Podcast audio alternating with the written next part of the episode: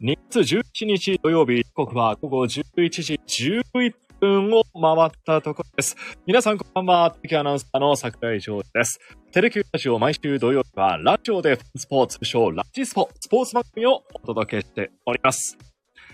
今日もいつもと同じように遅い時間の生配信となりました。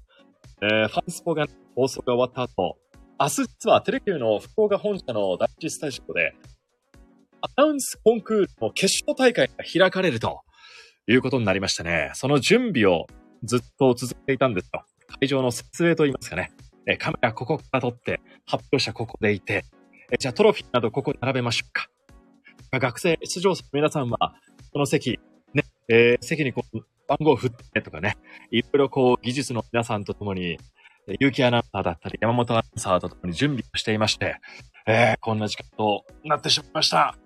ああ、よく働くなと思います。はい。ああ、クラシカルさんも、こんばんは。えー、鳥越ユニさんも、こんばんは。ご参加いただきありがとうございます。まあ、こうした、ちょっと疲れが溜まった時に、癒してくれるものが今日実はありまして、このテキュアンスコンクール、参加するとですね、えー社内の見学会といいますか、スタジオの見学会だったり、あとはワンポイント講習会というようなものを開いているんですよ。電波がちょっと途切れている。大丈夫でしょうかねちょっと確かね、今日も BGM 設定してみたんですけど、一回途切れましたよね。大丈夫かな？大丈夫でしょうかね？ええそうなんですよ。で、こう、疲れた時に癒してくれるのが、この、アナウンスコンクールの参加者特典である、この無料講習会。私も結構担当するんですけど、その学生からですね、お手紙を今日いただきまして、もう心底嬉しかったんですよ。で、一枚一枚ほんと手書きで書いてあってね、やっぱこう、手紙の良さっていうのをなんか、改めて感じてる今日この頃なんですけど、ちょっといつ、えー、お読みしたいなと思うんですが、さて先日は、私たちの見学学習に大切なお時間を割いていただき、誠にありがとうございました。おかげでたくさんのことが学べました。テレビ局の裏側を見せていただいたり、ベテランアナウンサーの方のお話をお伺いすることができ、大変勉強になりました。ん？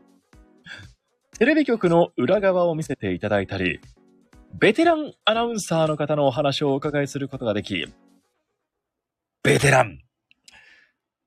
ベテランよね中学生から見たらねベテランよね。なんか、心はまだ20代とかのつもりでいましたけど、中学生10代の人から見たら、ベテランなんでしょうね。まあ確かに、ホークスの同学年の選手ってもういないですし、1個下が柳田選手、球界で言うと、まあ、T 岡田選手だったり、角中選手。まあ、もうベテランと呼ばれる選手たちだですよね。うん。で、この前、あの、宮崎の方に、第3クール、キャンプ取材に行ったんですけど、まあ、各局こう、インタビュアーだったり取材で、アナウンサーが来てるんですよ。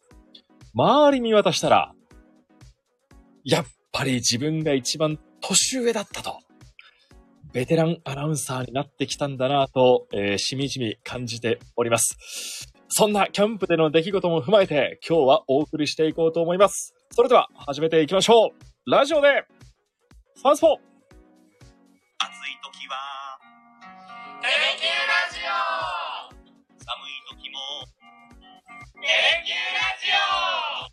家でも外でもどこでも聞けるちょうどいいぬくもり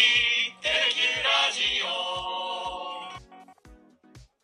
オ改めましてこんばんは、テレキューアナウンサーの桜井です。この時間も福岡市博多区住吉のテレキューから生配信でお届けしています。ラジオでファンスポーツ通称ラジスポ、スポーツ番組となっております。36歳、今年が37歳、まあ、年男が超えましてね。えー、40というのが近づいてきて、ベテランというのもですね、えーしっくりくるようにと言いますかね、そこの見合った、えー人間になっていきたいなとも思っております。福岡の放送局内でジョージさんがベテランアナなの。へえ。そうなんですよ。まあ、RKB とか、TNC さんとか見渡すと、結構ね、年上の方がいらっしゃったり、まあ、あとは FBS の福岡龍馬さんだったり、上の方もいらっしゃるんですけど、今回この第3クール取材行った時は、えー、KBC が井口くん、えー、RKB が井口くん、FBS が沢田くん。ということで、みんな年下だったんですよ。で、女性アナウンサーにはお会いしなかったですし、TNC はそのクール、アナウンサーは来てなかったんで、まあ、この4人、あと FBS の石田くん。新人ですよね。大学の後輩なんですけど、石田くんが1日来てましたけど、みんな年下なんですよ。自分が、ああ、男性アナウンサーの中で一番上なんだと思って。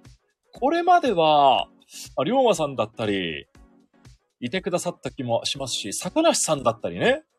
TNC のお会いしてたんで、そんな自分が上だっていうつもりはなかったんですけど、あれよあれよで、そういう年次にもなってきたんだな、ということを感じております。で、このね、えー、第3クール取材に行ってきました。先週の日曜日から、えー、今週の日月火ということで、2泊3日で取材に行ってきてですね、まあ、インタビューも取ってきたり、えー、実りある2泊3日となりました。ちょうどシート打撃が始まった時で、まあ、谷川原選手だったりね、こう、キャッチャー陣の争いというのが白熱してましたね。王会長の視察最終日だったり、城島さんのこう視察というかね、帯同最終日だったりもしたんで、そのあたりのお話も聞けましたし、まあ良かったな、ちょうど良かったなというタイミングで行かせていただきました。じゃあインタビュー誰にしてきたかなと言いますと、えー、単独でのインタビューは、カータ・スチュワート・ジュニア投手、さらには柳町達選手。えー、このあたりをですね、単独インタビュー取ってますので、えー、先週はね、あの、木戸アナウンサーが取材してくれた中田圭介選手のインタビューをお届けしましたけど、今度のフォークスプラスだったり、鳥越さんが出るニュースの中で、おそらくそのあたりのインタビューが出てくるんじゃないかなと思っておりますので、えー、お待ちいただけたらなと思います。カーター選手ね、スチュワート投手、元気いっぱいでしたね。うん。ガチで頑張りますってね、言ってくれましたし、柳町選手もね、非常に競争が厳しい外野陣。近藤、柳田、この二人がほぼ当確だと、国母監督も明言していますので、一つ、そのポジションを争うということなんですけども、まあ、しっかりね、こう自分の強みを活かして、ちょっとね、筋力アップといいますかね、体も大きくなったという話もしてましたんで、そのあたりのお話を伺っていますので、詳しくは放送をお待ちいただきたいと思います。そんな2泊3日のホークスキャンプ取材で、今回ですね、衝撃を受けたことベスト3を発表していきたいと思います。よろしくお願いいたします。いろいろありましたよ。まあ、近藤選手や甲斐選手がちょうど復帰したタイミングだったりもしましたしね。いろんなことがキャンプ地でもありましたので、順位ごとに第3位からこうね、発表していきたいと思います。それでは、ホークスキャンプ取材で衝撃を受けたこと第3位 RKB 井口アナがテレキューラジオ知っていたこれは驚きましたね。まさかまさか井口くんのね、あのー、子犬のような、何かこう、うるうるした瞳から、そしてその口から、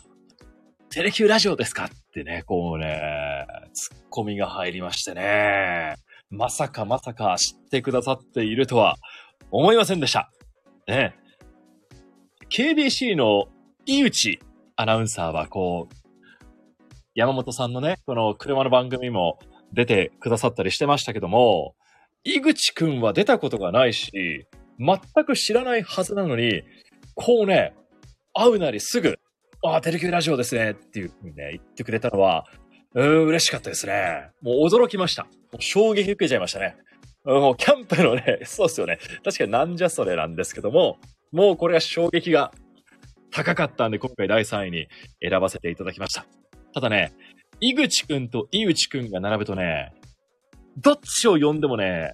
二人返事するんですよ。今、え、井口くん何歳なの？って言うと、え、僕ですか？つってね、井口くんが言うんですよ。二人並ぶ時のね、会話がちょっと、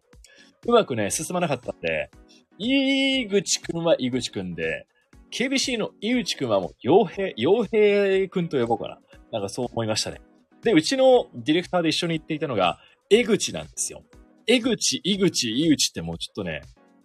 似ててね、発音、口の形が結構母音が一緒だから、わかりづらいということね、これが新たに発覚したことでもありました。はい。あ、イグケンか。イグケンって呼んだらいいのか。ねえ、ほんと子犬のようで可愛らしいですよね。なんかね、守ってあげたくなるような母性本能をくすぐられると言います。えー、井口くん、今日も聞いてくれてんのかな？もしかしたら。ねえ、感想いただけたら次の時、えー、聞きたいななんて思いますけどもね。井口くんが、この、イグケンがですね、えー、テレキュラジオを知っていたというのが、キャンプ取材での衝撃第3位となりました。さあ、第2位は何なんでしょうか？発表いたしましょう。ホークスキャンプ取材で衝撃を受けたこと第2位。マッカノーズ、オスナネイルのファンに出会うこれもびっくりいたしましたね。あの、マッカノーズっていうのはテレキューのこうアニメ番宣、ね、CM で流れていたり、あとはグッズにも展開されているマッカノーズ。お花が赤いからマッカノーズって言うんですけど、あの、そのキャラクターがね、え各選手、えー我々イラストとしてこう作って、CM などに活用してるんですけども、その、オスナ投手、あのー抑えのオスナ投手ですよ。オスナ投手のキャラクターが、爪、もうネイルにこうなってるんですよ。真っ白な爪に、こう、オスナ選手のキャラクターがこう、いるんですよ。親指のところに。で、スマートフォンにも、こう、オスナ投手のお写真だったり、マッカノーズのこう、キャラクターがいたりして、もうオスナ選手が大好きなんですよ。オスナ投手が大好きすぎて、もう爪にキャラクターをこうね、施してしまうっていう。いや、びっくりしましたね。あ、そして、えー、イカの塩辛さんも、あー、どうもどうもご参加いただいてありがとうございます。今ね、衝撃を受けたこと第2位を発表しております。えー、マッカノーズ、オスナネイルのファンの方に出会ったというのが、第2位。これが衝撃受けましたね。で、その方は、やっぱりね、オスナ通と言いますか。僕がね、こう、オスナ投手のキャラの声をやっているということも、存じ上げていただいていまして、ああ、いいえーすっていうね、返しておきたらね、えー喜んでもらいましたよ。うん。で、やっぱりファンの方にも今回、たくさん、こう、お話を聞いたり、えーここでもね、あの、先週、名刺とボールペンを大量に持って行って配るんだ、なんて話をしましたけど、実際のところ、何本くらい持ってったのかな？多分7、80本、ボールペン持ってったんですよ。で、大きなリュックに、さらにあの、小さいショルダーバッグを持ってって、そのショルダーバッグにはもう全部、ボールペン、そして名刺と名刺入れ、ボールペンと名刺入れだけを持って、こう、常にこうね、えーカメラを持ちながら、ね、えー自分でこう撮影もしながら、時々こう、空いた時間に、ファンの方からお声かけ、お声かけいただいた時は、こう、ボールペンを配ったりしてたんですけど、大体多分ね、5、60はね、配ったような気がしますよ、この3日間で。ここで、そういえば、先週、キャンプ行くんですよっていう方いらっしゃいましたよね。お会いできたのかな？でも、このテレキューラジオの話にはなってなかったからお会いできなかったのかな？まあ、めちゃくちゃ人多かったですもんね。3連休ということもあって、2万6千人ぐらいですかね。ファンの方1日で来場されてましたんで、会えなかったかもしれませんが、5、60本がですね、こう、ファンの方にこう、ボールペンを配って、あ、ファンスポよろしくお願いいたしますってもうね、半ば一方的に配ったファンの方も いらっしゃいましたけど、皆さん受け取っていただいて本当にありがとうございました。で、そこで声をかけていただくのはやっぱりファンスポを見てますよとか、えー、嬉しい言葉をかけていただいたり、ごちそうマエストロ見てますよという方もいらっしゃったりしましたね。そうなんですよ、クラシカルさん。キャンプ取材が表のテーマですが、裏テーマはもう番宣ですからね。宣伝活動。だってホークスファンの方がいっぱい集まってるわけですから、そこでね、ファンスポの見てくださいねというか、こんなのやってますよっていうのをね、配るのはやっぱり、ね、大事な活動、普及活動になりますから。今日のファンスポでも言ってましたよね。大分出身、ライオンズの源田選手、ファンスポの YouTube 見てますということも言ってくれましたから、だから、地上波ではね、福岡のこうエリアしか見られないですけど、YouTube になると、視聴エリアっていうのはもう、全国というか全世界になりますから、もう県内県外問わず、多くの方にこう、ボールペンを配布させていただきました。で、若い頃は、なんか、桜井さんの声が好きなんですよねっていう風に言われることに、うん声持って言ってほしいなみたいなね。声持って言ってほしいななんて個人的には若い頃ですよ。若い頃はなんか思ってたんですよ。ねえ、なんか、ねえ、なんか、いいって言われたいっていう時期が あったんですよね。ああ、若い頃は。でも、今、これだけ、なんか、多くのファンの方、まあ、5、60人今回お会いしましたけど、その方が、ほぼ100%、こう、いや、声が好きで、いい声ですよね、っていう風に言ってくださるのは、なんかこれは、本当にありがたいことなんだな、と。ちょっと大事なところで感じゃいましたけど、ありがたいことなんだなっていうのをね、強く感じました。そして、やっぱりこの声をもっと磨いていかなきゃいけないんだなっていうことも非常に感じました。ね。ちょっとね、発声練習サボっていた時期もあったり、この、ちょっと声がいいからって、うぬぼれていた時もちょっとありましたけど、改めてちょっと発声練習取り組んでて、どうですかね？前回、前々回ぐらいからちょっと発声変わったななんて、思わないですか？思わないかな？いや、ちょっと取り組んでますんでね。うん。やっぱうぬぼれちゃいかんな。アップデートをさらにしていかないと、若い人に、こうね、奪われてしまうかもしれないということもありますんで、うぬぼれてたというかね、なんだろう、いい声って言われることにちょっと慣れすぎてた時期もちょっと正直はありましたよ。なんか、ね、大して努力してなくてもこう、言ってもらえるっていうことに関して、ちょっとあぐらをかいていたという時期も正直ありましたんで、そうじゃないんだということをね、え36、37歳になる前に気づけたというのは良かったなと思います。うん。だから、今年はちょっと実況で一つテーマを持ってやりたいなと思います。それは、ビバにかけて、ホークスの今シーズンのスローガン、ビバにかけて、美しい日本語を取り入れる。これが一つ実況のテーマにしたいと思います。何かこうね、美しいっていうのは何かこう、国母監督は選手だけじゃなくて、こう、我々にもこう、投げかけているんじゃないかなっていう気もしたんですよ。なので、なんかこう、日本語って、本当にいろんなニュアンスの言葉があったりするんで、ちょっとそのあたり、特に中継の始まりとか、終わりとか、何かこう、美しさを出していきたいなと思います。そんな中で、一つ考えた実況があります。周東選手の盗塁シーン。皆さん、思い浮かべてください。周東選手がランナー出ました。二塁に走るとき、こんな風に言おうかなと思います。さあ、ピッチャー、セットポジションから投げました。一塁ランナー、シュートを走った。光になれどうですか？光になれっていうね、それぐらいのスピードで走ってくれっていうことで、うーん、どうだったんだろう。シュート走った。光になれ！セーフ！盗塁成功、ね。えーこんな実況を一個入れていきたいなぁなんて思いますよ。だってね、あのー皆さん知ってますか？公式の今度から中継 ?It's Gone さんが来ますから。It's Gone さんが、ねえ、もう、強敵と言いますか、来られちゃいますもん。そこに何かこう対抗する何か一つ自分の特徴を出していかなきゃななんてことも考えていますし、ねえ、光になれどうですか？新幹線か？うん。毎回走るたびに光になれっていうことを周東選手に対して、なんかね、使っていきたいなーなんて気がしてるんですよ。ええシーズン終盤になって、あの、なくなってたら、ごめんなさいね。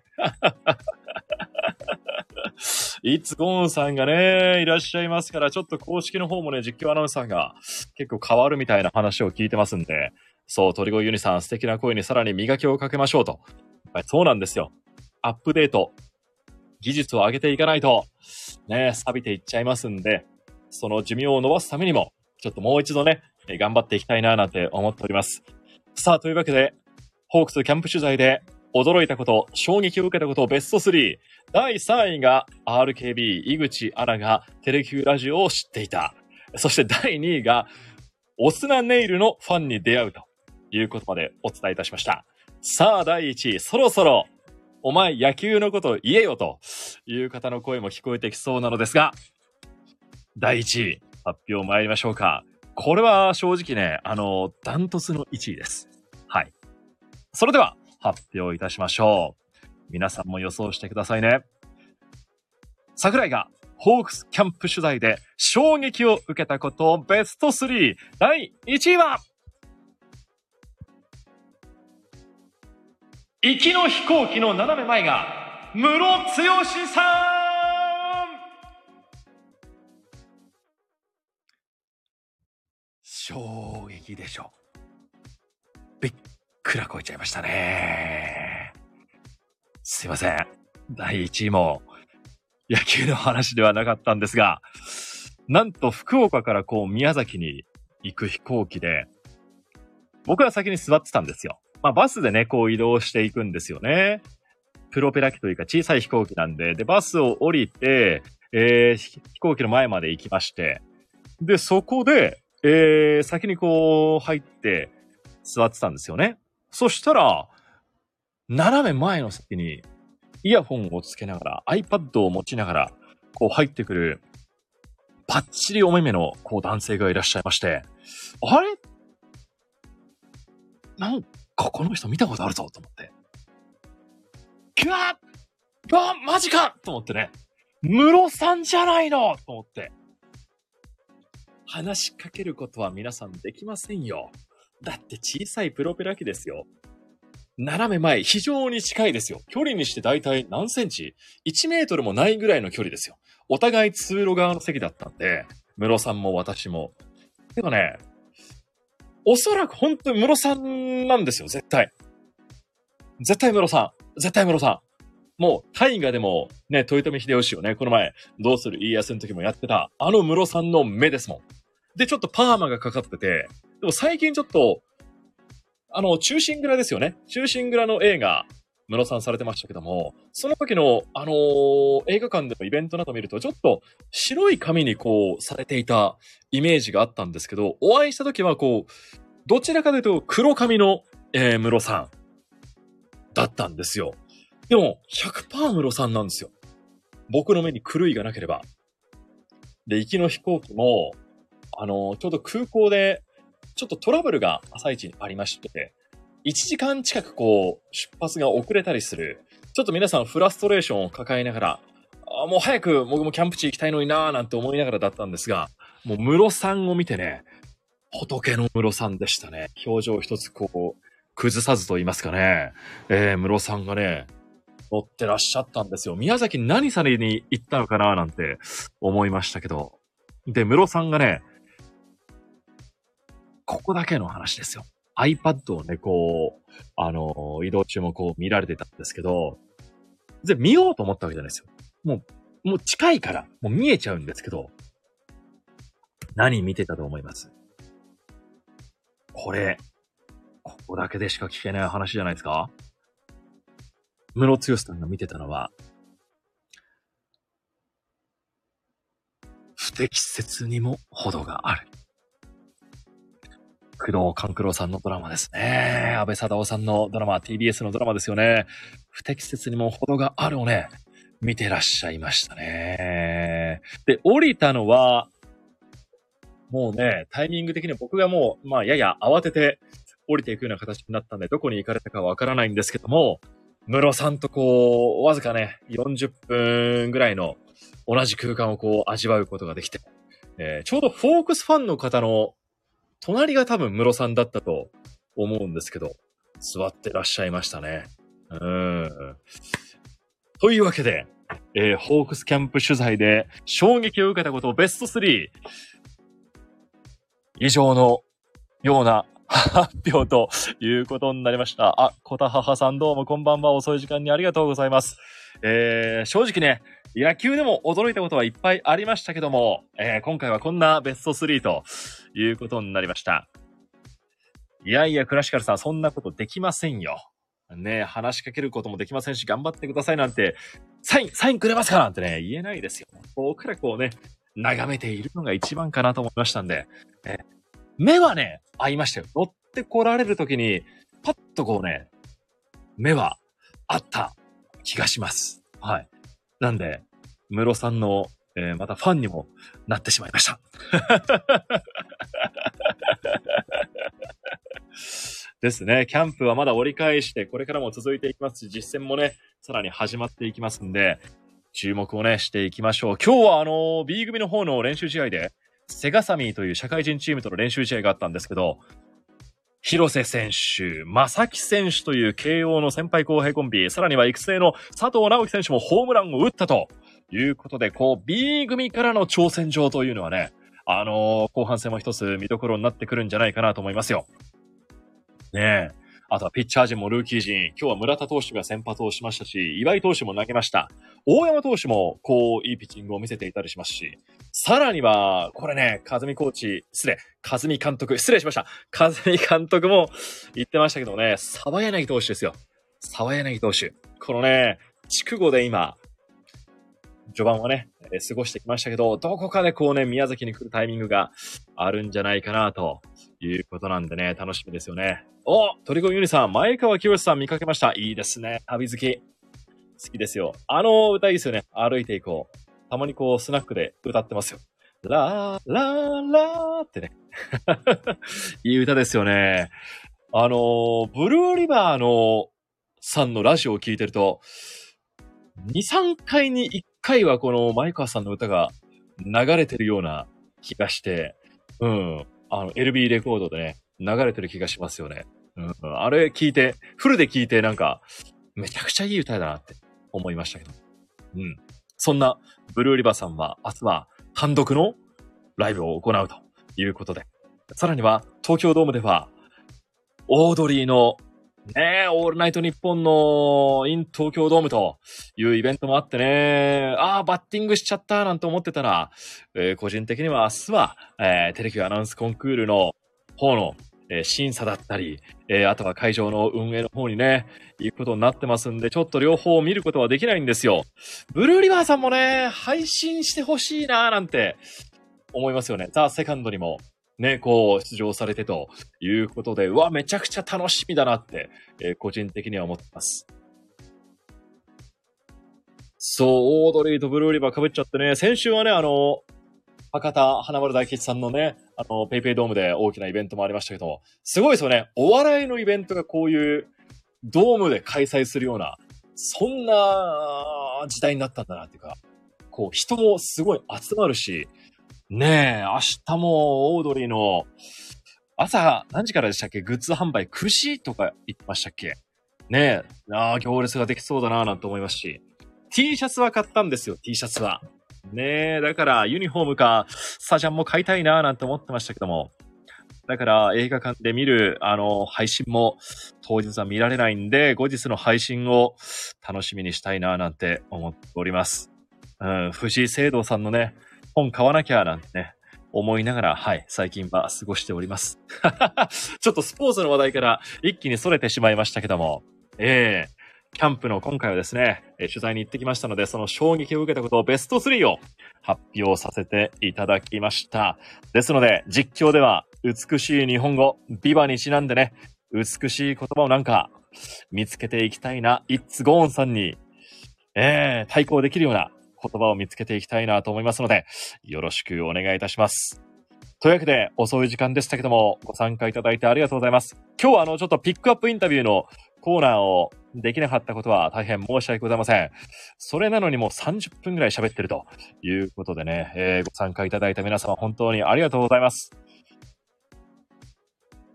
あ、ひろももぴっぴさんもどうもありがとうございます。遅い時間に。え、LB レコード流れてないですか？そうか、まあ基本ね、ブルーリバーさんのトークですからね。えーまた火曜日の分は、えーこれからまた聞きたいと思いますので、はい。これからもぜひよろしくお願いいたします。ラジポ113回目お届けいたしました。ここまでのお相手は桜井ジョージでした。また来週お会いしましょう